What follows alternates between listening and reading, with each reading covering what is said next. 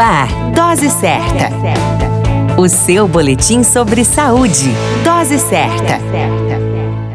Olá, eu sou Júlio Cazé, médico de família e comunidade, agora retornando com o tema leucemias, detecção e tratamento. A leucemia é uma doença debilitante dos glóbulos brancos, ou seja, as células de defesa do corpo, que uma vez detectada de forma precoce, aumentam a chance de tratamento. A detecção pode ser feita por meio de investigação com exames clínicos, laboratoriais ou radiológicos de pessoas com sinais e sintomas sugestivos da doença o chamado diagnóstico precoce, ou com o uso de exames periódicos em pessoas sem sinais ou sintomas, mas pertencentes a grupos com maior chance de ter a doença, o chamado rastreamento. Não há evidência científica de que o rastreamento das leucemias traga mais benefícios do que risco e, portanto, até o momento, ele não é recomendado na população em geral. O tratamento da leucemia deve ser individualizado e deve ser buscado com a investigação de sinais e sintomas como palidez, cansaço e febre, aparecimento e persistência de ínguas, infecções persistentes e sem melhoras,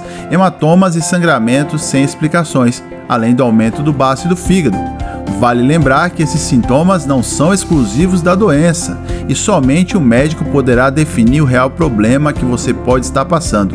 Na dúvida, agende uma consulta médica. A referência é o Instituto Nacional do Câncer. A qualquer momento retornamos com mais informações. Continue conosco.